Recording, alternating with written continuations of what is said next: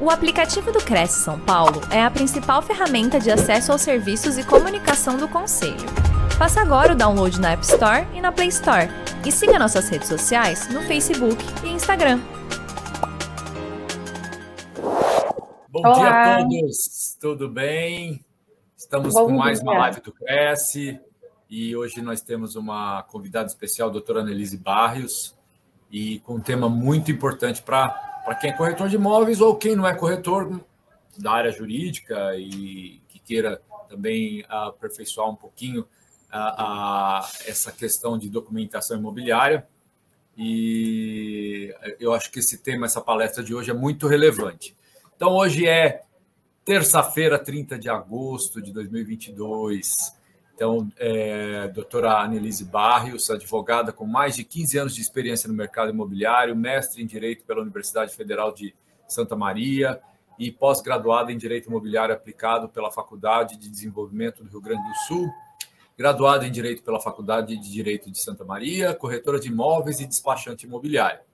É, a doutora também é associada na Associação Gaúcha de Advogados de Direito Imobiliário Empresarial, HDI, professora na Treine Ingá para o curso técnico em transações imobiliárias na disciplina de Direito Imobiliário e além de colunista no site Conteúdo Imóvel. E como eu falei, a, o tema de hoje é pesquisa documental imobiliária na compra e venda de imóvel usado e urbano.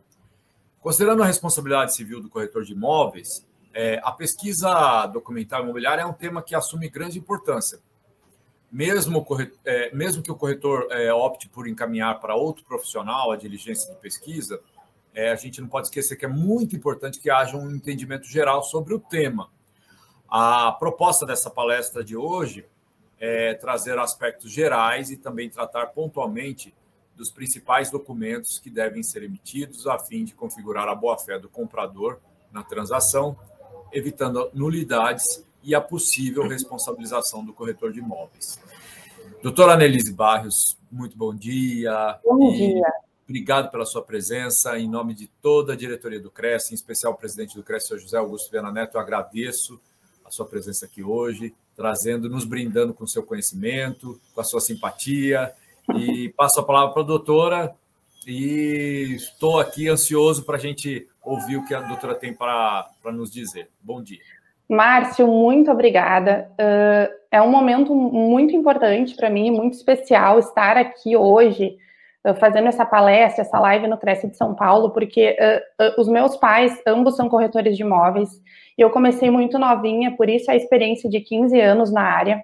E quando eu comecei, há uns 15 anos atrás, a atuar na área de direito imobiliário, na, na, área de direito imobiliário não, mas com imobiliárias, com locações, eu comecei com locações, depois eu fui para o direito imobiliário, e, a, na época a gente não tinha muito da onde captar conhecimento online, não era tão difundido como é hoje. E eu utilizava demais a plataforma do Cresci de São Paulo para aprender naquele início do início, sabe? E hoje estar aqui, imagina o quanto é, o quanto isso representa para mim, estar aqui hoje numa live como convidada pelo Cresci de São Paulo.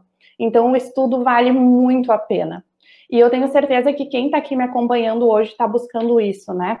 A gente estudar a documentação imobiliária, o corretor de imóveis, ele não é obrigado a ele emitir esta documentação, mas é muito importante que ele tenha conhecimento, que ele tenha interesse e que ele queira buscar conhecimento a respeito dessas certidões, até porque eu, como advogada, já, já advoguei para imobiliárias, já fui gestora jurídica de imobiliárias também, e aquele corretor que tem o conhecimento da certidão, que sabe o motivo por que está emitindo aquele documento, ele vai ter mais facilidade para explicar para o cliente, vai compreender que o advogado não quer derrubar a venda dele, quer proteger tanto ele quanto o, a, a transação como um todo, e vai agilizar o processo de venda.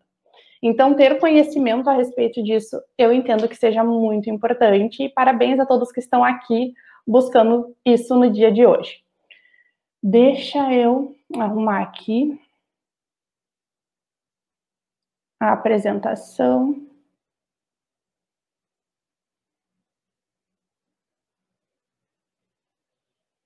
Aqui já foi. Desculpa, gente, eu sou novata, tá? Eu acredito que eu vá fazer mais lives aqui, mas eu estou pegando o jeito, como a gente diz aqui no Sul, com relação a, a, a apresentar aqui no, nesses canais. Bom, então eu, eu, quis delimitar bem o tema aqui a respeito da pesquisa documental na compra e venda de imóvel usado e urbano. É, a gente não vai falar sobre locações, por exemplo, a gente não vai falar sobre a, a, sobre a questão de imóvel rural, que são aí documentos um pouquinho diferentes que a gente pede na due diligence. A ideia é falar sobre a questão de documentação de imóvel usado e urbano. Uma breve programação do que a gente vai ver hoje nesse tempo que a gente tem junto. Afinal, o que, é essa due diligence imobiliária que todo mundo fala? Esse nome, né, due diligence, o que, que é afinal? Vamos delimitar o tema. Vamos entender por que, que eu, como corretor de imóveis, eu sou advogado e corretor, então posso me incluir também. Por que, que eu, como corretor de imóveis, tenho que realizar essa due diligence?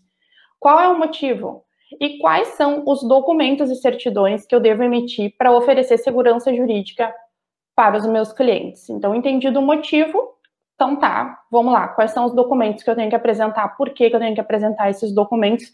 Também considerando que recentemente foi eh, está em vigor a Lei 14.382 de 2022, que tenta trazer aí algumas alterações com relação aos documentos que devem ser apresentados em due diligence. Então, vamos dar uma pincelada a respeito dessa lei, porém, já adianto que o posicionamento é manter-se, meu posicionamento particular é, por enquanto, se manter dentro do mais tradicional, trazido ali pelo CPC, enfim, que é emitir certidões de praxe de mercado e que é o que continua sendo aplicado no mercado como um todo. O que, que afinal é a do diligence imobiliária? Nada mais é do que uma metodologia. E eu trago aqui, eu não gosto de escrever em slides, porém, eu escrevi em alguns slides, eu trago alguns uh, diplomas legais, alguns artigos, tá, pessoal? Porque depois uh, o Cresci está disponibilizando aqui o tempo inteiro o meu contato, e quem tiver interesse pode entrar em contato comigo, que eu envio esse material. Uh, então, eu preferi trazer algumas questões escritas para quem tiver acesso ao material conseguir entender, não ficar só em tópicos. Tá? Então, a due diligence é uma metodologia que faz esse levantamento de riscos. Que é isso? É o que a gente vai fazer quando a gente vai pegar um imóvel para venda. A gente, é, quando a gente finaliza a transação, né, e a gente vai efetivamente vender esse imóvel, vai para contrato, eu preciso ver a matrícula para verificar se quem se diz dono realmente é proprietário, eu preciso verificar se existe alguma ação reivindicatória, alguém reivindicando a propriedade daquele bem.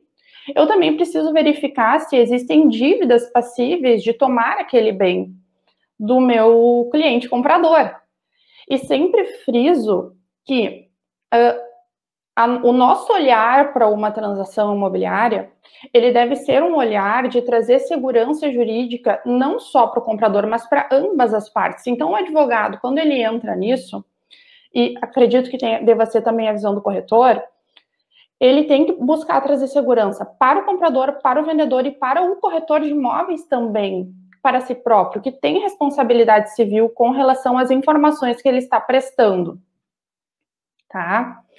Delimitando o tema, então, vamos falar sobre due diligência imobiliária na compra e venda de imóvel urbano e usado o que, que é imóvel, o que, que eu quero dizer quando eu digo imóvel usado? São imóveis de terceiros, né? A gente não vai falar de do diligence quando se trata de compra e venda de imóvel na planta. As construtoras, elas geralmente já têm seus pacotes de certidões, né? Porque eles fazem isso a todo tempo e enviam esses pacotes de certidões para os compradores. A gente está falando de imóveis de terceiros, então esse é o escopo do, do nosso assunto hoje que é a gente nunca sabe o que, que pode aparecer. Realmente é um, um, uma caixinha de surpresas cada transação imobiliária quando se trata de due diligence. E afinal, por que, que eu tenho que realizar due diligence? Por, eu, eu, eu entendo que são por dois motivos principais. O primeiro deles é a responsabilidade civil do corretor de imóveis. O corretor de imóveis ele tem responsabilidade civil pelas informações que ele está prestando. E eu trago, e aí no próximo slide a gente vai falar, um, vai dar uma pincelada a respeito dessa questão da responsabilidade civil. Principal parágrafo, é, o, o principal artigo é o 723 no seu parágrafo único, que ele fala efetivamente das perdas e danos ali, que o corretor pode responder por perdas e danos. E também, além da preservação da minha responsabilidade civil como corretora de imóveis, eu preciso preservar a boa-fé do meu cliente comprador. E preservar, sim, a transação como um todo, ao preservar a boa-fé do meu cliente comprador. E como é que se preserva a boa-fé? Como é que um comprador ele pode dizer para um juiz lá daqui a cinco anos que quando ele comprou esse imóvel, ele estava agindo de boa-fé? E que porque aquela ação lá da Bahia, ele, o imóvel do Rio Grande do Sul, o vendedor reside no Rio Grande do Sul, vem uma ação lá da Bahia, que a gente não tem como pesquisar o país inteiro. Esse comprador, ele precisa ter os documentos necessários para comprovar que ele agiu de boa fé, que ele é um comprador de boa fé e, e, e pleitear não anulação dessa venda. Né? E o próprio corretor de imóveis, nessa situação, precisa ter também arquivada essa documentação para demonstrar que ele agiu com responsabilidade civil não omitindo qualquer informação e tomando todas as cautelas necessárias e possíveis para garantir que aquele negócio não seja passível de uma anulação ou de uma ineficácia, tá? Então isso é muito importante. Às vezes a gente pensa, mas como é que eu vou tirar a certidão do país inteiro, né? Não tem como tirar certidões do país inteiro, não se parte do princípio que tem que ter um bom senso. E o que a gente vai ver hoje como documentação está ali no limite do bom senso, que é poderá comprovar a boa-fé sem inviabilizar uma venda. Menos do que a gente vai ver hoje, eu considero bastante arriscado, a não ser, claro, que o comprador assuma os riscos. E o comprador, a qualquer momento, ele pode assumir riscos, desde que você, corretor, pegue por escrito que ele estava ciente daquela situação para proteger você mesmo tá? Então, isso, isso também é muito importante. Já passei por algumas situações onde. Estou um pouquinho gripada, desculpa, gente. Já passei por algumas situações onde surgiram ações, surgiram pendências uh, de alto valor e o corretor ficou questionando, mas por que, que a gente vai escrever que o comprador assume esse risco? Porque se eu colocar que ele assume esse risco, se eu escrever isso aqui no contrato, que ele tem ciência que é uma execução de 5 milhões e ele está, e ele está ciente dos riscos oriundos dessa transação, eu posso derrubar a venda. Bom, você derruba a venda, mas você não responde civilmente amanhã ou depois por perdas e danos e ainda tem que devolver a comissão, tá? Então, assim, essa questão da cientificação, ela é muito importante, e ela é muito importante que ela esteja expressa, ou na compra e venda, ou no contrato de intermediação imobiliária, enfim, tá? Eu trouxe os dois diplomas principais, que eu entendo que sejam os dois diplomas principais aqui. A gente sabe que a, a, a responsabilidade civil do corretor está tanto prevista no Código de Ética, no Código Civil ou no CDC, no Código de Defesa do Consumidor, mas para não, para a gente poder logo chegar no, no bom, né, de, do assunto de hoje, que é a análise documental, eu lapidei aqui o Código de Ética e o Código Civil para a gente entender que ali no Código de Ética dos Corretores, aprovados, uh, aprovado pela Resolução COFES 326 de 92, no seu artigo 5 ele traz que o corretor de imóveis responde civil e penalmente por atos profissionais danosos ao cliente e que tenha dado causa por imperícia, imprudência, negligência ou infrações éticas. E aqui eu quero chamar atenção, porque me chamou atenção na a primeira vez que eu li esse, esse artigo, é, penalmente, como assim, né? Responsabilidade penal, como assim? E aí eu vou trazer só um pedacinho de, de locações aqui, apesar de não ser o escopo, mas só para a gente entender a questão da responsabilidade civil, que também incide sobre a questão da, da, das locações imobiliárias, né? Imagine só que, que se aluga um imóvel para ser um depósito de drogas, né? E o, o corretor está ciente disso. Pior, pior ainda, coloca às vezes no, no próprio contrato, mas enfim, ele estando ciente e esse imóvel sendo utilizado para fins ilícitos, pode ser que o corretor responda sim penalmente por esse ato. Uh, então, a, a profissão de corretor de imóveis, além de ser uma profissão louvável e, e muito bela no sentido de que você aproxima as partes para realizar um sonho, dessa, de, dessas pessoas, que é a aquisição de um imóvel, ela vem e ela traz junto consigo uma grande responsabilidade. E cada vez mais é importante que uh, os corretores de imóveis entendam e compreendam a sua responsabilidade civil, o que, que eles precisam fazer para mitigar os riscos de responder por perdas e danos, uh, ou mesmo precisar devolver. E entender, gente, uma coisa que eu prego muito como advogada. Eu não sei se é a situação no geral de vocês, né, ou, ou qual a experiência que vocês têm com advogados, mas o advogado, ele não é, uh, não está, não é, não bate de frente com o comercial. Um advogado, ele trabalha junto com o comercial. Ele trabalha junto com o setor comercial e um setor comercial bem qualificado vai conseguir entender isso na busca por uma transação jurídica correta. E um bom advogado, ele vai conseguir encontrar soluções que não inviabilizem a transação.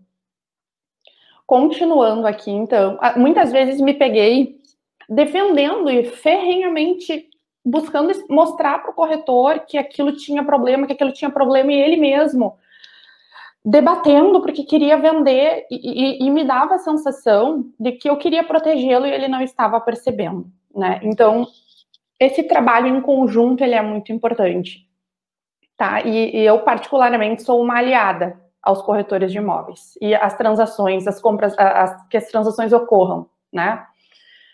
Ali no Código Civil, o 723, é, ele é, é, o artigo que fala, é o principal artigo que fala a respeito da responsabilidade civil do corretor, e diz que o corretor é obrigado aqui, o corretor é obrigado a executar a mediação com diligência e prudência e a prestar ao cliente espontaneamente todas as informações sobre o andamento do negócio prestar espontaneamente todas as informações. Então, não é, ai, Annelise, mas ele não me perguntou.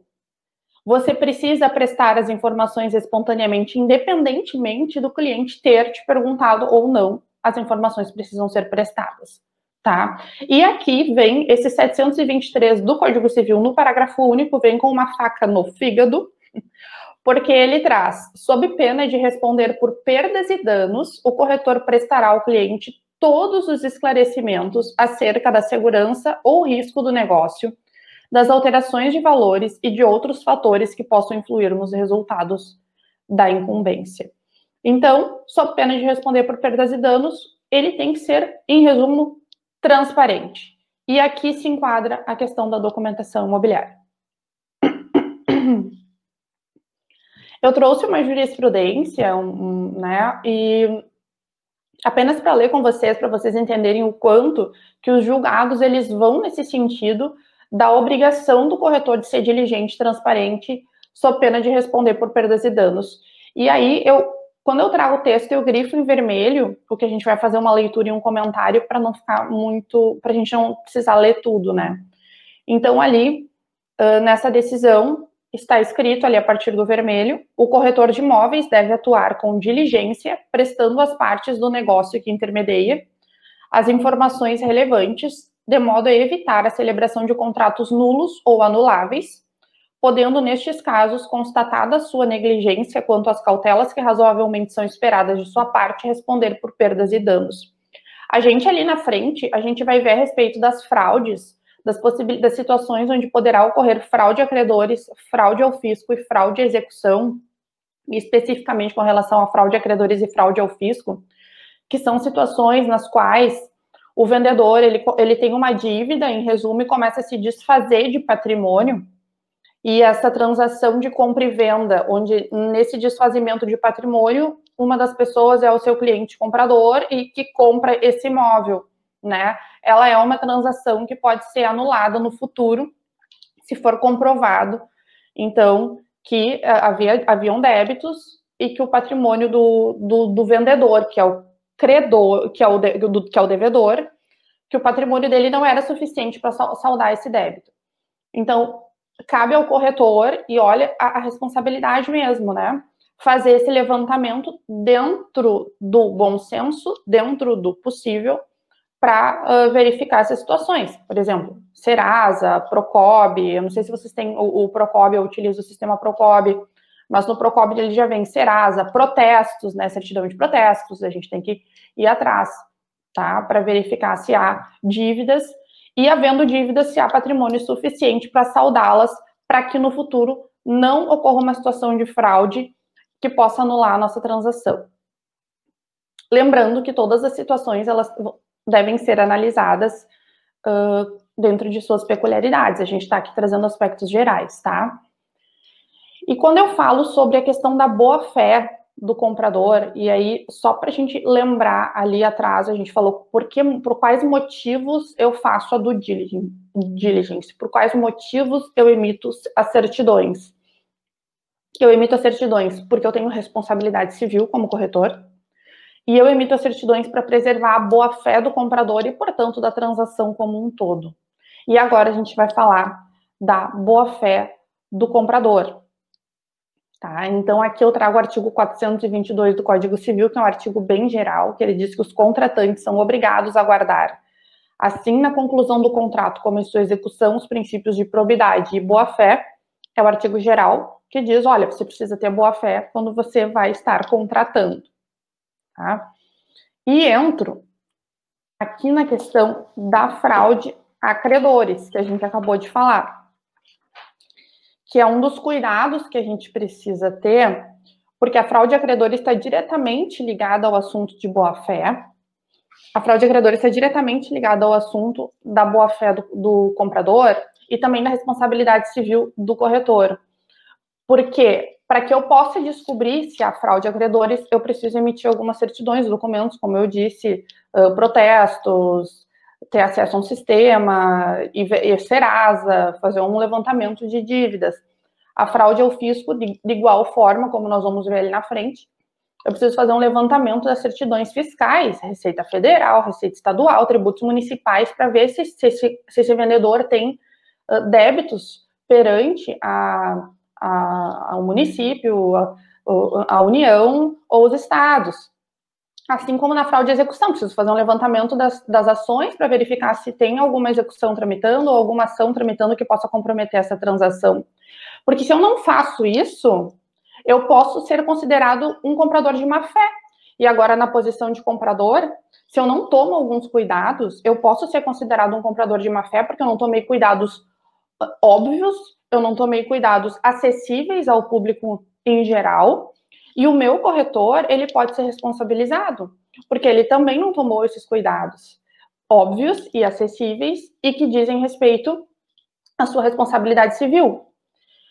Felizmente, de certa forma, a gente vive num, a gente vive num país onde as pessoas elas têm às vezes as suas, as suas transações anuladas e elas não costumam recorrer ao corretor de imóveis, requisitando a comissão de volta ou requisitando perdas e danos. Não é algo que está intrínseco na cabeça das pessoas, tá? Então a gente ainda vive num cenário assim, mas está mudando. E por estar mudando é que a gente precisa começar a ter cada vez mais também essa preocupação de entender por que a gente emite as certidões e um dos motivos é para que a venda não ocorra em fraude contra credores. Tá? Gente, aqui no sul, tá assim, ó, a, a, a temperatura tá, tá um caos, tá uma bagunça, e eu me resfriei, então se eu tossir, vocês me perdoem em algum momento, porque tá bem complicado. Foi de 31 graus no, no sábado para 13 graus no domingo e me pegou de jeito ali. Então, mas vamos lá. Tá? Me desculpem se eu precisar tossir, né? Faz parte. Mas então, Retomando a questão da fraude contra credores, para a gente entender bem a diferença, que às vezes a gente confunde fraude execução e fraude a credores, na, na fraude a credores ainda não há uma ação em trâmite, tá?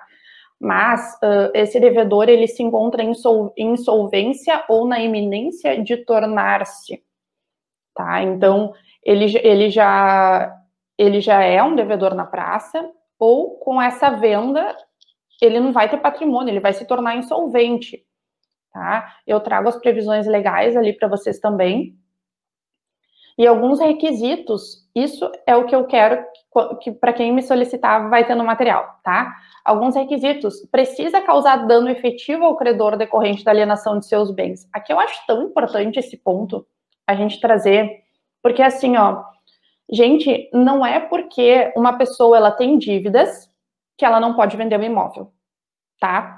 E olha só, precisa causar um dano efetivo ao credor decorrente da alienação de bens. Então, eu estar vendendo o meu patrimônio, eu tenho que estar tá me, me esvaindo o meu patrimônio a ponto de não conseguir pagar a dívida. Então, se me perguntarem, Annelise, uma pessoa que tem dívidas pode vender um imóvel? Pode. Desde que o patrimônio dela seja superior às dívidas, ela pode vender o imóvel. Então, uma pessoa que tem uh, dívidas de um milhão de reais, mas tem um patrimônio de cinco, desde, claro, assim, grosseiramente falando, desde que não tenha uma ação, uma penhora, alguma coisa nesse sentido, que daí é uma outra situação que a gente vai ver ali na frente, que também pode vender o imóvel, mas tem que ter mais algum cuidado. Mas essa pessoa pode vender esse imóvel. E aí cabe a quem está fazendo a due diligência imobiliária ter o cuidado de, além do levantamento de dívidas, fazer o pedido de comprovação patrimonial, tá? O que, que é a comprovação patrimonial? Pedir para o vendedor para que ele encaminhe matrículas atualizadas com imóveis no seu nome, enfim, né? Declaração para mim de imposto de renda não, não vale muito, assim, para me passar segurança, eu gosto de ver a matrícula mesmo, documento de carro, até extrato bancário, às vezes a gente pede se o vendedor quer, ele apresenta, se não quer, também. Tem gente que não quer apresentar patrimônio, e aí como é que a gente vai fazer a venda, né? Se a pessoa tem dívida. Então, assim, é, é, é para que seja configurada a fraude a credores, precisa que essa venda cause um dano mesmo. Ou seja, ele está mesmo esvaindo o patrimônio. Tem que ter a má-fé do alienante, de quem está vendendo, e a má-fé do comprador também.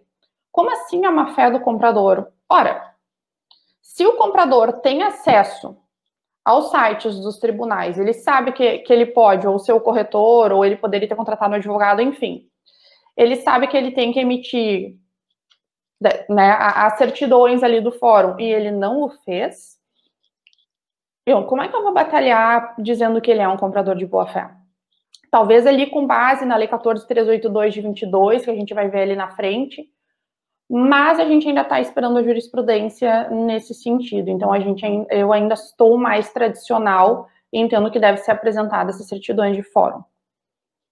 E depois, obviamente, para que se configure fraude a credores, o crédito da dívida deve ser anterior, né? Quer dizer, a dívida tem que ser anterior à venda do imóvel. Se for depois da venda do imóvel, então daí não, não é fraude contra credores.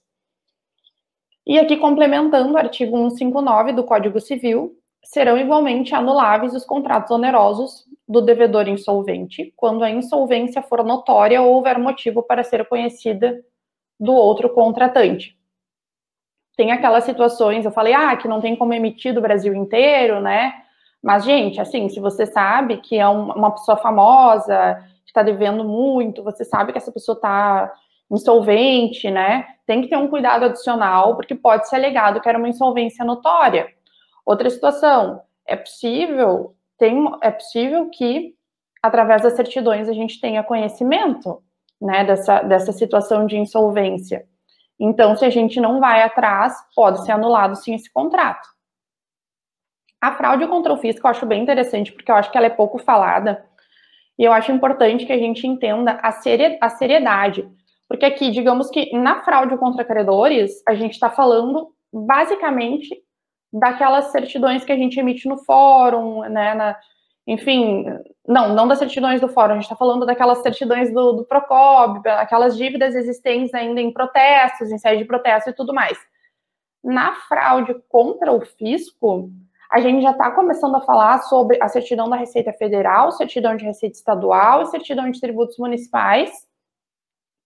A importância dessas certidões uh, saírem negativas porque olha o que, que o 185 do Código Tributário Nacional ele fala. Presume-se fraudulenta a presume-se fraudulenta, presume-se fraudulenta, tá?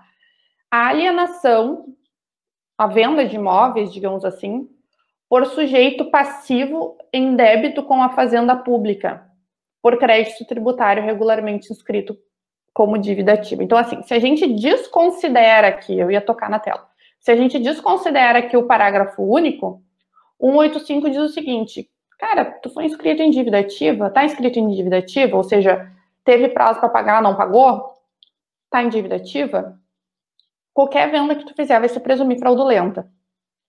E aí vem o parágrafo único e diz: não, não, não, não é qualquer venda que eu fizer que vai se presumir fraudulenta, tá? Aí o que, que o parágrafo 1 fala? Que não se aplica a presunção caso tenham sido reservados pelo devedor bens ou. Opa, peraí que veio uma mensagem aqui. Bens ou renda suficientes ao total pagamento. Então, assim, uh, o, o, parágrafo, o parágrafo único ele diz: tá, tudo bem, vai se presumir, mas se ele tiver bens para garantir essa dívida, não se presume fraude ao fisco, tá? Mas se ele não tiver, se presume. E daí a importância de quando a gente vai, a gente vai falar de certidões ali na frente, quando a gente for fazer a emissão da certidão da Receita Federal, da Receita Estadual, de tributos municipais, a gente sempre fazer um levantamento e pedir se ela não sair negativa dos balancetes, dos relatórios, para verificar de quanto a gente está falando. Se a gente está falando de milhões, se a gente está falando de, de milhares, e aí conseguir ver se essa pessoa tem patrimônio suficiente para cobrir essa dívida, se não se presume fraudulenta. E ponto, não tem discussão. Então, as certidões fiscais são muito importantes. E aí a gente puxa a questão da fraude e execução na sequência, tá? Para a gente entender. Então, grosseiramente falando, a fraude a credores é aquela que a gente vai descobrir lá nas certidões uh, de protestos, né? Vai descobrir assim mais é, extrajudicialmente, digamos assim. A fraude ao fisco são, diz respeito às certidões fiscais e a questão de se ele tem ou não patrimônio suficiente quando tem dívida para saldar esses valores. Se não tivesse, presume fraude ao fisco. E a fraude à execução, ela ocorre quando o devedor, no curso de um processo que poderá levá-lo à insolvência, passa a se desfazer do patrimônio. Então, está no curso do processo, ele começa a se desfazer do patrimônio. Ressalto novamente, curso de um processo que pode levá-lo à insolvência, né, gente? E ressalto. Uh, a gente pode ter ação de. O, o, o, vendedor pode ter ação de execução, ações uh, tramitando contra ele de, de 10 mil, de 20 mil, de 30 mil, mas se o patrimônio dele for superior, não é fraude de execução. A fraude é, é igual a figurinha que está ali. É a pessoa se desfazendo para não pagar, se desfazendo do patrimônio para não cumprir, uh, para não para que o processo não, não, não, não tome os bens dele. Tá? E o 792 do Código de Processo Civil, que, que também fala a respeito, a meu ver, da boa-fé do comprador, ele traz ali que, que é alienação ou oneração de bem é considerada fraude e execução.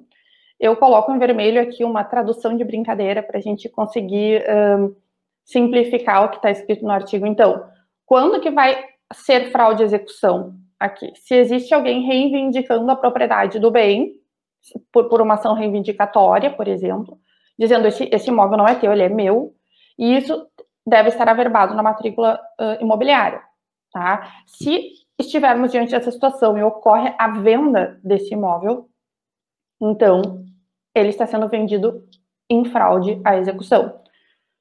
Quando tiver sido averbada no registro do bem a pendência do processo de execução na forma do 828, e aí eu puxo o 828 aqui, uh, e aqui, ó, quando tiver sido averbada no registro do bem a pendência do processo de execução.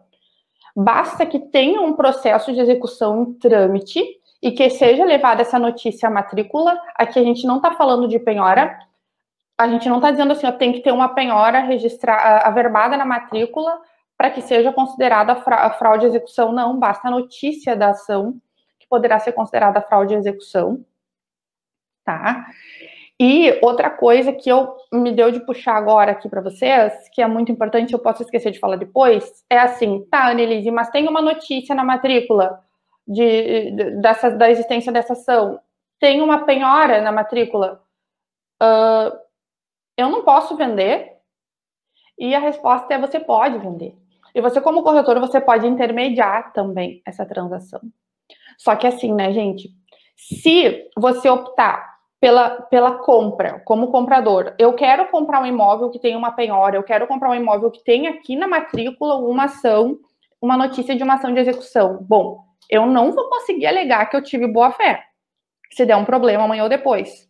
Então, eu tenho que estar disposto a pagar essa dívida, né, que é o que eu sempre aconselho, que no contrato de promessa de compra e venda, quando se tem uma ação de execução, uh, enfim, alguma ação que representa risco, principalmente se noticiada na matrícula, que se pactue na promessa de compra e venda o pagamento, a quitação desse, dessa dívida, tá? Isso é muito importante, porque se ele não faz a quitação dessa dívida, perante o credor, perante a pessoa que levou essa notícia para a matrícula, que levou essa penhora para matrícula, esse comprador não existe. A transação de compra e venda ela é considerada ineficaz perante quem levou lá, perante o credor.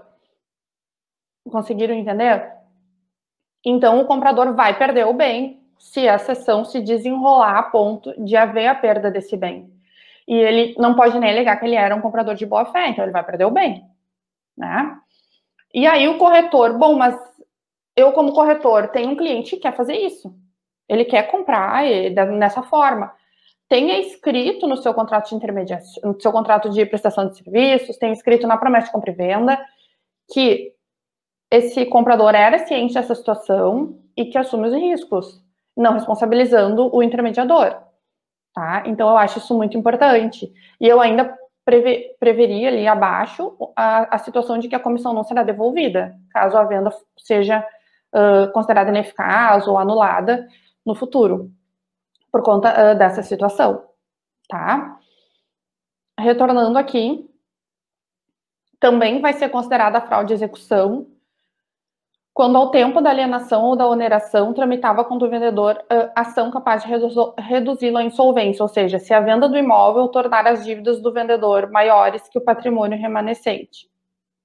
É, ele, ele, tem uma, ele tem uma dívida de um milhão e vende imóvel de um milhão, né? Daí ele vai ficar com uma dívida e não vai ter patrimônio para saldar. Então, isso, isso é considerado também fraude à execução e estava tramitando ação ao tempo, né, que é o que difere da fraude a credores. Aqui, gente, eu trago breves comentários a respeito da Lei 14382 de 22, tá?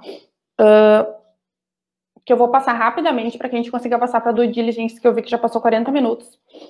De, uh, de, eu falando aqui com vocês sobre a questão da, dos motivos, né, para a emissão dessa documentação. Mas vamos lá. Eu, eu lapidei aqui o artigo 54, o parágrafo primeiro. Vocês podem ver ali depois, vocês podem acessar essa lei, vocês podem olhar o 54 inteiro. Mas o 54, o, no seu parágrafo primeiro, é, é, essa lei é, é bem recente, tá? Ele diz que não poderão ser opostas situações jurídicas que não estejam na matrícula, ou seja, o que não tiver na matrícula não pode ser oposto. Tá? Isso dá muito debate, muito debate. Então, para que, que eu vou emitir um monte de certidão, né? Se não está na matrícula, não pode ser oposto. E o parágrafo 2 do 54, que eu acho de extrema importância, ele traz para a validade ou eficácia do negócio, né? E também para que se considere o, o comprador uma, um adquirente de boa fé, não precisa mais apresentar. Ou seja, eu não preciso apresentar isso que eu vou ler agora para validade e para que uma pessoa seja considerada de boa fé. Vocês vão ficar loucos comigo agora. Porque é diferente do que eu estava falando. em partes. Mas vamos lá. Então, eu não preciso. Uh, não, não serão exigidas a obtenção prévia de quaisquer documentos ou certidões, além daqueles referidos nos termos do parágrafo 2. E eu trouxe aqui essa, essa lei 7433 ali embaixo, só para a gente entender. Qualquer documento além dos que eu vou ler agora não precisa, de acordo com a lei 14382, ser apresentado. Tá? E se não for apresentado, não tem problema, o comprador é de boa fé. Aí tá em negrito ali, ó. o tabelião consignará no ato notarial a apresentação do documento comprobatório. Então, então, documento que comprova o pagamento do ITBI, certidões fiscais, né, Receita Federal, Receita Estadual, tributos municipais, e certidões de propriedade, tá? Certidão de, de, de, de propriedade do bem. Basta apresentar isso de acordo com a lei. E a apresentação das certidões forenses ou de distribuições judiciais não serão exigidas, de acordo com a nova lei. E aqui entra um debate enorme, porque, assim, em termos de due diligence imobiliária, isso facilita muito o trabalho do corretor de imóveis e do advogado. Porém, a gente está ainda aguardando ver o comportamento da jurisprudência e das decisões judiciais, que ainda estão se comportando no sentido do que o que expressa ali o Código de Processo Civil, tá? E que o, que o que traz o nosso Código de Processo Civil, que é o que a gente vai ver. Então, o que a gente vai ver hoje é o, o posicionamento tradicional, que é vamos continuar apresentando a documentação conforme o CPC, tá? E vamos analisando o comportamento do judiciário enquanto isso, porque ninguém aqui quer colocar ou expor o, cliente a risco, né? Isso aqui é um grande debate Uh, a questão da Lei 14382 de 22, ela dá uma live inteira sobre ela. Ela, tem, ela, tra ela traz muitas questões que regulam uh, os registros, também traz essa questão do artigo 54, tratando um pouco de certidões, tá? Mas não é o escopo de hoje. Vamos lá, então, pra, acho que a gente vai passar um pouquinho, mas agora a gente chegou na parte de documentação eu vou pedir a, a, a, licença de passar um pouquinho, porque eu acho super importante essa parte, tá? Quais são os documentos que eu tenho que pedir para iniciar um contrato imobiliário? Para quem quiser, novamente, pode me pedir isso aqui depois, checklist aqui, que é um checklist de ouro, eu acho maravilhoso. Eu peço RG e CPF frente e verso do alienante do cônjuge, Frente e verso, por quê, gente? Pra, eu preciso do verso para conseguir emitir certidões de fórum, né? Eu não sei como é no estado de vocês, mas aqui a gente precisa colocar data de nascimento, a gente precisa colocar filiação. Então, sem as, as informações completas, não adianta mandar só a frente. E manda legível, para a gente poder, né? Essas coisinhas todas que vão atrasando, às vezes a gente não vê, mas que vão atrasando uh, o, o processo de assinatura de contrato, sabe? Uma procuração pública, se for venda por procuração, emitida e atualizada. Pede uma, uma procuração pública atualizada, eles emitem uma certidão atualizada dessa procuração para ver se ela ainda está válida, se ela não foi revogada quando for venda por procuração, tá? A cópia da certidão de Estado Civil, que eu gosto muito de pedir, isso é para o início, tá? Mas vocês vão ver, eu gosto muito de pedir a certidão civil atualizada, logicamente, para verificar se não houve uma separação, a questão patrimonial do casal, enfim, se em havendo separação houve partilha de bens, né? Ou não. E o comprovante de endereço dos alienantes. E por que o comprovante de endereço é tão importante? Isso é uma coisa que eu friso muito. Porque as certidões nós vamos emitir sempre do local do imóvel e do local de domicílio dos vendedores, tá? Lembrando, eu sei que parece ser chato, mas eu trouxe realmente o um mínimo para configuração de uma possível boa-fé. Então, sim, a gente tem que emitir do local do imóvel e do endereço dos alienantes. Da cidade dos alienantes. Se for outro estado, tem que emitir em outro estado as certidões. Se for uma, um, um vendedor, uma pessoa jurídica, Ali eu trago contrato social e a última alteração, se for limitado ao EIRELI, Estatuto de Ata CSA. Aqui eu acho muito importante, assim, gente, quando a gente está falando de vendedor, pessoa jurídica, é muito importante que a gente peça uma certidão simplificada na junta comercial para verificar a questão dos, dos de, se essa pessoa me mandou quatro alterações, se foram só quatro e se não tem outras depois. Então, é muito importante que a gente faça essa pesquisa junto à junta comercial do Estado, tá? Faça esse pedido dessa certidão. Documentos pessoais dos sócios e demais documentos referentes ao imóvel, tá? Uh, uh, com relação ao imóvel, a cópia da matrícula atualizada das unidades, tá? Então, se for vaga que não, tá, não tem matrícula, analisar qual é a situação da vaga, se é de convenção ou se, ou se a gente tem uma escritura, não sei. Então a gente tem que a gente tem que peneirar documentos que, que, que comprovem que aquela pessoa ela tem o direito de vender aquilo que ela está uh, prometendo vender. Tá? Então é isso que a gente faz ali na parte do imóvel da matrícula. A cópia do último boleto do condomínio para a gente verificar depois se tem alguma dívida de condomínio, né? E o número das inscrições de IPTU das unidades para verificar a questão de dívidas de IPTU. Aqui na do diligência imobiliária. A matrícula atualizada, a gente já viu a importância dela, vocês têm contato direto com isso, né? Então vocês sabem o quanto é importante que a gente faça uma leitura da matrícula atualizada. E eu gosto de pedir a certidão de ônus, mas para fim de contrato ela não é obrigatória, tem que ver se o tabelionato exige, no caso, né, da, do local de vocês. Aqui sim é exigido, e mas a matrícula atualizada é fundamental, que seja atualizada, e que a gente veja, confira sempre se tem todas as páginas, que às vezes pula uma página, alguma coisa assim, tem que verificar, tá? Depois a certidão negativa de IPTU e taxa de coleta de lixo, que é uh, a certidão negativa de IPTU, né? Eu trago ali, gente, modelinhos eu, que eu colo aqui do lado, que são os de Porto Alegre, do Rio Grande do Sul. É, cada local vai ser diferente, né? Vai ter modelos diferentes. Uh, e, e, eu sempre trago aqui embaixo também, depois vocês vão ter acesso a esse material, quem quiser, que aqui a gente ainda está falando do local do imóvel, né? Por exemplo, não tem como eu emitir uma negativa de IPTU de uma inscrição de um imóvel em outra cidade que não seja dele. Então, aqui eu ainda não estou emitindo certidões do vendedor, da pessoa vendedora, e sim do imóvel, e aí do imóvel, sim, é no local do imóvel, tá?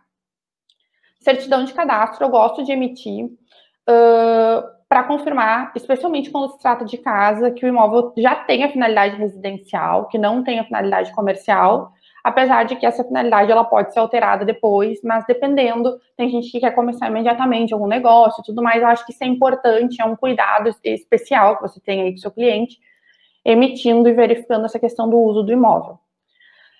Sempre pergunta se tem um contrato de locação, né? Então, assim, uh, pode ser que no impulso a gente esqueça de perguntar se tem uma locação vigendo, e é muito importante, vocês já sabem, que tem a questão do direito de preferência do locatário, mas, uh, e eu trouxe aqui o artigo 27, que traz no parágrafo único tudo que tem que conter na comunicação ao locatário, tá? Então, muitas vezes, o, o, o, locador, o vendedor, ele chega, ele mostra o contrato de locação, que a gente tem que ler sempre, porque a gente tem que ler sempre o contrato de locação, porque poderá ter lá dentro desse contrato uma cláusula de vigência e, né, claro que a gente vai verificar se esse contrato está averbado ou não na matrícula, isso são os requisitos de validade, inclusive, mas a gente precisa ter um cuidado, sabe? De ler esse contrato, verificar se tem cláusula de vigência. A cláusula de vigência, ela determina que o novo, que o novo locador, ele vá uh, respeitar a locação, ou em caso de venda, uh, o, o, comprador vai respeitar a locação desse inquilino. Então, ela po pode ficar um pouco chato e até ruim se a gente vende, ele, ele leva esse contrato para ser averbado, aplica a cláusula de vigência e o novo comprador não consegue tomar posse do imóvel, tá? Então, assim, é muito importante ler o contrato de locação. Uh, bom, aí ele traz lá, geralmente, o vendedor, o contrato de locação e traz uma carta que ele fez de preferência, assim, ó, daquele jeito, né? daquele jeito. E aí a gente vai lá no parágrafo único do 27, porque a gente não decora nada, assim, a gente não, não lembra de tudo sempre, então a gente tem que ir lá retomar. No parágrafo único, a comunicação deverá conter todas as condições do negócio, em especial o preço, a forma de pagamento, a existência de ônus reais e o local e horário em que pode ser examinada a documentação pertinente. Tem que ter isso, gente. Isso é um requisito legal, tá? Para validade dessa comunicação. Então, se ele traz uma comunicação uh, mais ou menos, tem que ser feita uma nova comunicação. Outra coisa, a, é, é, se ele estiver vendendo por um valor diferente ou numa condição diferente, isso é algo que uh, vocês ficam loucos comigo, tem que ser dada uma nova preferência. Então, assim, se eu estou dizendo, estou vendendo meu imóvel por 400 mil à vista, você quer? E o locatário, o inquilino diz, não, assim não, obrigado. Tá? Agora, e aí tu, tu vende por 350 em três vezes. O teu inquilino precisa saber e precisa ter o direito de poder comprar por 350 em três vezes. E sim, é chato isso. Mas se vocês querem garantir que não vá, vocês querem blindar dentro do possível a negociação de qualquer problema, é importante que seja feito. Aqui, gente, vem a certidão negativa de condomínio e uma atenção especial, porque muitas vezes nas certidões vem o apartamento e não vem os boxes. E aí tem que entrar em contato com a administradora, levar matrícula, porque eles nem vincularam o box à unidade. Então tem que tomar esse cuidado aqui, tá? Se os boxes estão também ou não. As certidões negativas da Justiça Estadual, a mesma coisa. Não sei como é no estado de vocês, mas aqui no Rio Grande do Sul, no nosso Tribunal de Justiça, são todas essas aqui que a gente consegue emitir uh, gratuitamente, assim, a não ser que tenha alguma, a não ser que alguma não seja emitida e, precisa, e aí precisa ir ao fórum para fazer a solicitação, ou faz a solicitação online, enfim, mediante pagamento de guia, etc. E aí vai aparecer os processos tá? Aqui sim, a gente começou a entrar na questão de que essas certidões, se vamos imaginar que o José é o vendedor, o José mora em São Paulo e o imóvel é de Porto Alegre, Rio Grande do Sul, tá? Da onde eu vou emitir as certidões da Justiça Estadual do José? De São Paulo e do Rio Grande do Sul, tá? Inclusive, as de tributos municipais vai ser de São Paulo, da cidade de São Paulo e da cidade de Porto Alegre. Aqui, certidões negativas da Justiça Federal. Também tem que ver. A quarta região não abrange a, a, a, Receita Federal, a Justiça Federal da quarta região abrange qual, quais estados. E a de São Paulo é diferente. Então, daí tem que emitir certidões negativas da Justiça Federal da quarta e da região de São Paulo, que eu não me lembro de cabeça qual é agora. Mas então, é do local do vendedor e do local de domicílio. Quando a gente está falando de certidões pessoais do vendedor, tá?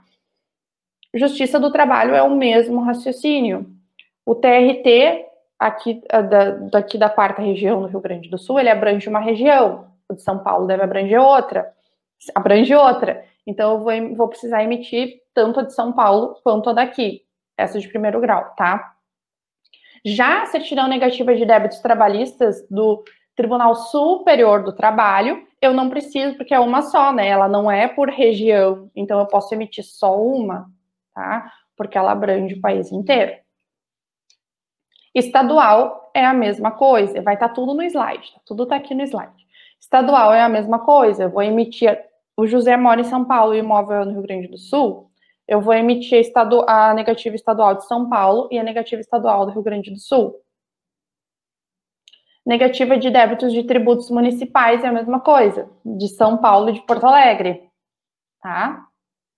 A Receita Federal a gente sabe que é do Brasil inteiro, então é só emitir a certidão da Receita Federal. Aqui eu acho muito importante, porque tem muita gente que tem dúvida é, quando a gente fala sobre a certidão positiva com efeito de negativa de débitos da Receita Federal. Eu chamo assim, da Receita Federal, certo? É de débitos relativos aos tributos federais de dívida ativa da União, mas tudo bem. Que é, a gente tem uma portaria conjunta da Receita, que está aqui o número, o que, o que, que ela faz? Ela diz que essa certidão positiva com efeito de negativa vai ter o mesmo efeito da negativa tá? E isso nos dá poder, entre aspas, assim, de poder escriturar, de poder, de poder considerar um comprador de boa fé se ele apresentou positivo com efeito de negativa e escriturou. E já transferiu um imóvel para a propriedade dele, levou registro. Com base nessa portaria, a gente consegue batalhar ali pela boa fé desse, desse comprador. O que, que acontece? Acontece que não é uma realidade de mercado que a gente assine o contrato de promessa de compra e venda e não, não é uma realidade de mercado muito usual, né? Geralmente a gente tem ou um parcelamento, a gente assina a promessa com um ato, aí dá uma segunda parcela daqui a 30 dias, aí uma outra parcela daqui a 90 dias, né? E aí, gente, para fins de escritura, o que, que quer dizer uma certidão positiva com efeito de negativa? Quer dizer que essa pessoa tinha uma dívida, tem uma dívida, né, com a União e parcelou digamos que seja uma dívida de milhões, uma dívida de 3 milhões de reais. Vou dar um exemplo assim mais de maiores valores para a gente compreender os riscos, tá? E ela parcelou. E ela está pagando, e, e, na assinatura da promessa de compra e venda, está em dia, e eu estou emitindo a positiva com a FED negativa. Só que até a escritura ela para de pagar. E aí eu não consigo mais emitir. E aí eu já descaracterizo meu comprador como comprador de boa fé. Portanto, eu faço questão e sempre gosto muito de, quando se trata de certidão da Receita Federal, se saiu positivo com efeito de negativa, ou se saiu nega, ou, se, ou se não saiu, não foi emitida, eu peço os balancetes e eu peço os balan eu peço não, eu peço o relatório fiscal e faço uma análise profunda do valor das dívidas.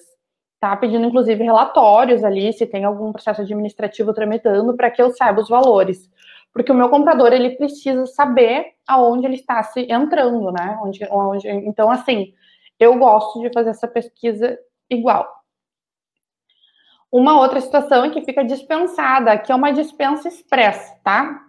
É, fica dispensada a apresentação da comprovação de regularidade fiscal, até mesmo a emissão da positiva com efeito negativa. Nem saiu a certidão, tá? Da Receita Federal. Fica dispensada para as empresas que explorem exclusivamente atividade de compra e venda de imóveis, locação, desmembramento ou loteamento de terrenos, incorporação imobiliária ou construção de imóveis destinados à venda. Então, para esse tipo de empresa, fica dispensada a apresentação dessa, da certidão da Receita Federal, claro, desde que o imóvel não faça parte do ativo, do ativo permanente, tá? Ou que ele não faça, não seja parte do capital social da empresa, não faça parte do ativo permanente, que ele seja do circulante, que ele, né? E isso tudo a gente vai conseguir ver analisando o contrato social e as alterações, sempre cuidando para pedir a certidão da junta para confirmar que foram mandadas todas as alterações. Certidões negativas de protestos emitidas no local do imóvel e no local do domicílio do alienante. Então, são muito importantes também. Estamos falando de certidões pessoais. E aí, como tem protestos em cada uh, cidade, a gente pede nas cidades diferentes, né? Caso o alienante seja empresário, isso aqui é muito importante, gente. Se o vendedor for empresário, a gente tem que emitir as certidões, as mesmas certidões das as mesmas certidões com alguns detalhamentos e exceções, mas das empresas e das filiais dessas empresas dele tá? Ah, mas onde é que eu descubro isso? Olha, se você tiver um sistema como um Procob, por exemplo, você consegue ver ali, mas o ideal mesmo é você pedir na junta comercial uma certidão, fazendo uma pesquisa em nome do vendedor, para que apareçam quais empresas ele, ele tem em nome dele, e aí possa ser feita a emissão das certidões. De qual localidade? Somente do local da empresa. Então, a localidade da emissão das certidões, nesse caso, é da sede da empresa. Trago um modelo final, encerrando aqui, já deu uma hora, uh, das certidões como elas constam no contrato, que é muito importante isso, e qualquer peculiaridade, colocar aqui ao lado também. E vou ficando por aqui. Então, falei bastante. Era bastante coisa para falar. Muito bom, doutora. Meu Deus, como eu falei, Márcia. ah, mas foi bom, o tempo passou rápido. É, eu gostaria de, antes da gente prosseguir com algumas perguntas, eu gostaria de agradecer a presença de algumas pessoas, ao Milcar Casanova, Leonardo Medeiros, Fábio Castelo Branco, é, Ties Negócios Imobiliários, Eduardo Maia, Kleber Marcos Brabo, é, Antônio Martins, Kesselin Machado, Davi Uberwright, Uberwright, agente imobiliário em Ilha Bela, é, Marilis Renê, Fábio Castelo Branco já falei, Leonardo Medeiros já falei, Paulo Nonato e Glauco Lima e que mais e mais um monte de gente. Edson Teodoro da Silva é, e a Monique Cruz. Eu vou começar pela Monique Cruz, que pergunta o seguinte, doutora: como faço para conseguir esse material? Ah, sim, esse material, na verdade, vocês colocam o meu contato aqui, ela pode me chamar no WhatsApp ou mesmo no Instagram, que eu encaminho para ela. Pra, isso vale para todos, tá? Esse material foi feito pensando em vocês poderem ler depois. É... Vamos ver que outras uh, outras questões aqui. É... Fábio Castelo Branco, não temos jurisprudência ainda sobre a concentração dos atos na matrícula, portanto, continuo fazendo análises além do que trouxe a lei é, federal 14382 de 2022. Cito os possíveis riscos ao comprador. É... Ele está certo. Na verdade, ele fez uma afirmação, né? Sim. E, a afirmação dele está certa, assim, a, a, a, essa lei, eu, eu sou a favor da lei, tá? Eu sou a favor da simplificação que traz essa lei. Mas como a gente ainda não tem jurisprudência muito no sentido, a gente acaba optando por ser mais tradicional e por manter essa proteção das partes ali. É, ele está certo, é isso aí. É, o, uma dúvida do Davi, muito interessante. Ó, doutora, em caso de imóvel em posse, tendo o, devedor, o vendedor dívida, ele também precisa apresentar a, a, apresentar a renda? Em caso de imóvel em posse? É, eu acredito que talvez ele esteja se referindo àqueles casos que não haja o título de propriedade, né? Apenas a posse, um, algum, algum documento Sim. que comprove a posse. É, assim, ó, eu, eu vou partir do pressuposto que a gente está falando de um imóvel que tem matrícula, mas a pessoa está na posse. A pessoa que ele está falando deve estar tá na posse. Acredito que Sim. seja isso.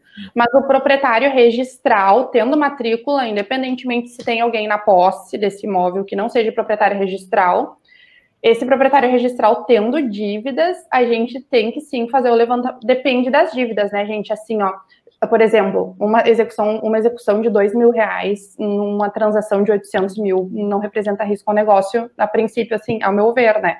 Então, a gente tem que ter ali um bom senso. Mas tendo dívida de alto valor, e aí vai do bom senso da conversa que tu vai tendo com as partes, com, com o comprador principalmente, tem que apresentar renda, sim, tem que apresentar patrimônio. O proprietário registral, nesse caso.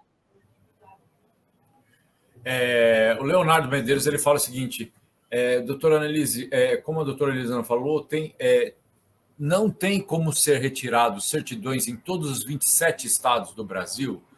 É, é bem complicado. Acho que, como está tudo novo, esta lei, é, é, ainda vamos precisar de muitos esclarecimentos para este novo cenário, porque também essa nova lei tem muitas outras questões como é nova, é, né? Então ainda não é, situações ainda não foram é, é, judicializadas, né? E, enfim, a gente Sim, tem... a gente tem o Código de Processo Civil, né? Também. Então, assim, não é uma lei que está num, num, que está regulando alguma coisa solta. A gente tem uma briga do bem, digamos assim, entre o CPC e essa lei, e aí o que, que a gente faz?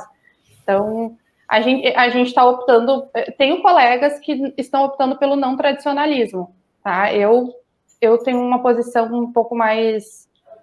Mas não inviabilizadora de transações, mas de cautela, porque a gente quer, quer observar, né? A gente quer observar como é que vai ser.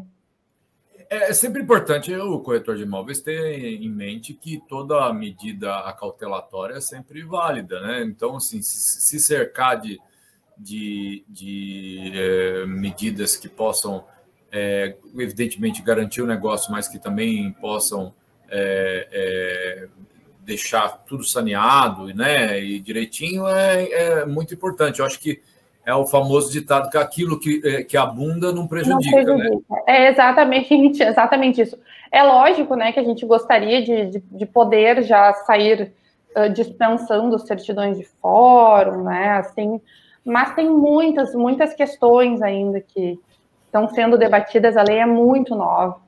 Ainda, ainda o que a gente escuta é em sede de debate, de troca de ideias, e mesmo os especialistas nessa lei estão ainda patinando um pouco, né, para é, para aplicá-la né, né, na íntegra. Eu, eu ainda acho arriscado. Com certeza, com certeza. Pessoal, eu gostaria de convidá-los é, para todos que estão nos assistindo, né? Convidá-los para a live de hoje à noite. O tema é empreendedorismo e comportamento de compra, com Luiz Gustavo Pilenso Lintz. Então, fica o nosso convite é, para que vocês hoje à noite, às 20 horas, é, estejam conosco aqui na TV Cresce.